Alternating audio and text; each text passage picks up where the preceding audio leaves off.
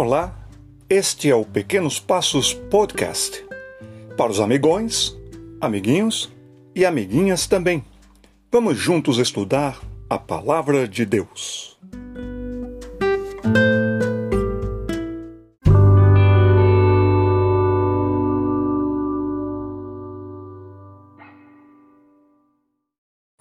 E dentro da nossa linha de estudos, chegamos na segunda parte do livro do Deuteronômio. Você lembra que a gente dividiu o livro em duas partes, de 1 até 12, olhando para trás, para a história, para o que aconteceu. E agora, do 13 até o 34, os capítulos, nós vamos olhar para frente. Como esse povo deveria se comportar, se portar de postura também, de posicionamento também, quando entrasse na terra prometida e tivesse também que conviver com outros povos ao redor. Os outros povos ao redor tinham a vida deles distante de Deus, a parte de Deus, não queriam saber de Deus. Eles fizeram para si muitos deuses. Isso foi uma coisa impressionante porque um Deus que não é o Deus eterno, ele não existe. Mas fazem ele existir. De que maneira? Representando. Esse Deus aqui representa o Deus da paz. Esse aqui representa o Deus da prosperidade, da colheita, das vacas que vão ter muitos bezerros. E assim eles, nos desejos deles, iam criando os deuses deles para parecer dependência. Mas na verdade não era era só para festa, fogo e bagunça. Eles faziam os encontros deles em nome dos deuses deles para bebedeira, para festas e para outras alucinações. Ficavam doidinhos da cabeça. Perdiam todo o controle. Bebiam muito e até eram possuídos por espíritos imundos. Estes sim exigem que as pessoas se curvem diante deles e eles existem porque Jesus Cristo falou, chamado de Satanás e os seus anjos. Satanás entra nessa brecha aí. Ele parece fazer as coisas acontecer em termos de poderes, acontecimentos, milagres, para que as pessoas se desviem do verdadeiro e único Deus, da verdadeira e única palavra. Você está me entendendo?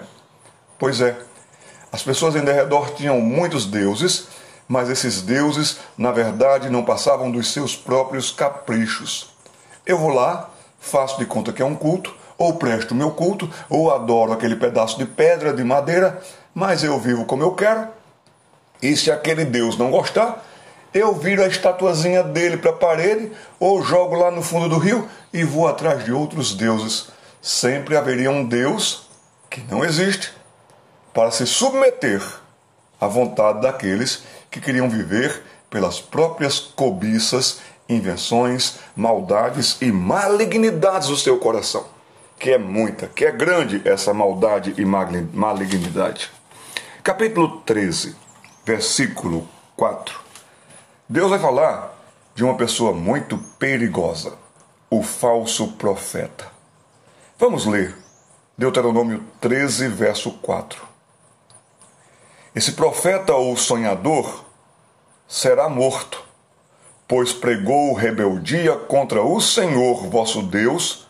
Foi o vosso Deus que vos tirou da terra do Egito e vos resgatou da casa da servidão para vos apartar do caminho que vos ordenou o Senhor, vosso Deus, para andardes nele. Tem só um caminho certo e tem muitos desvios, todos eles para o erro. Vamos voltar para o Deutero Caderno. Até fazia um tempinho que a gente não estava escrevendo nele, não é? Então, no Deutero Caderno, você já vai anotar a referência, Deuteronômio capítulo 13, versículo 4, e o tema da nossa devocional é Olhando para frente. Olhando para frente. Antes de anotar, faça a sua mão, você já está sabendo. Vamos anotar cinco pontos. Mas antes de anotarmos os pontos, alguns destaques aqui para a gente prestar bastante atenção. Para a gente olhar para frente bem, para o futuro bem, para o amanhã bem, para o dia a dia bem. Precisamos olhar para perto. Precisamos olhar para o lado e do lado da gente, na esquina da casa da gente, ou em alguns locais que a gente passe. Pode ter alguns locais até que pareçam com igreja, pareçam falar como servos de Deus, mas se você for julgar não pelo que você ouve, mas pelo que a palavra de Deus diz, é falso profeta. É profeta desviador. É profeta que fará todo mal no final. Então, para que você saiba bem diferenciar o certo, que só existe o certo, do errado, que existe em várias formas, saiba que você conviverá, primeiro ponto no nosso dedo, com desafios. Nesse capítulo 13, quando você ler, você vai ver que sempre vai vir alguém até um amigo bem próximo dizendo assim: vamos após Deus, vamos deixar as coisas de Deus de lado, vamos interpretar a vida como a gente quer.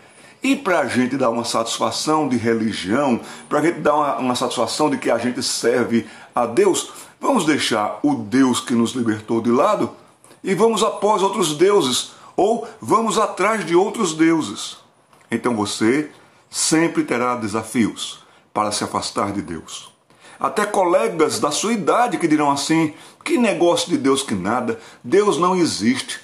Ouvi do meu professor, ouvi de um seriado, ouvi uma reportagem que Deus não existe. Bem perto da gente, tá vendo? Então o desafio é saber que virão desvios de todos os lados e desviadores também. Segundo dedo, aliança. Aliança significa fidelidade sempre.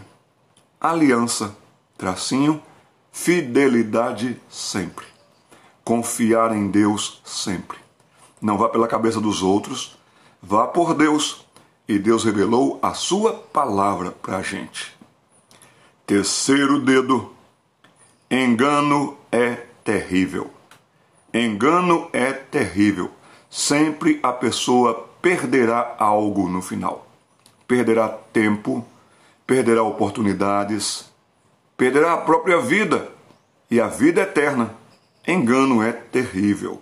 Terceiro dedo é isto: engano é terrível. Quarto dedo: firmeza nas promessas de Deus. Firmeza nas promessas de Deus. Perceba que todas as religiões, que são na verdade opiniões falsas para a vida e para a eternidade até, vem com tudo de imediato. Dê tanto dinheiro que você vai receber o triplo. Dê a sua casa inteira que você vai ter uma mansão. Eles falam isso, mas acontece tantas vezes frustrações, decepções. Às vezes as pessoas vão num centro qualquer aí para buscar uma resposta para um problema que está passando, de imediato essas pessoas não conseguem conviver com o problema, com a dificuldade, com a enfermidade. Por isso vão atrás de quem falar o que eles querem ouvir. É claro que na vida da gente, a gente pode passar por problemas, dificuldades, dificuldades na saúde até. Mas nisso a gente vai aprendendo mais, aprendendo muito como o Senhor cuida da gente. Essa é a diferença de crer no certo e crer na verdade o certo vem de Deus, está com Deus, a verdade está com Deus e Ele revelou para a gente. Então essa firmeza vai ajudar a gente como uma âncora. Quando o barco está muito agitado pelo mar e pelo vento forte. Duas questões muito fortes contra um barquinho. O que é que o barquinho faz? Lança âncora. Aí a agitação debaixo do barquinho não vai levá-lo para outras áreas, até para as pedras e o vento não vai desviar sua rota. É hora de parar e de esperar. E o quarto dedo, o quinto dedo agora, perdão, o quinto dedo é perseverança.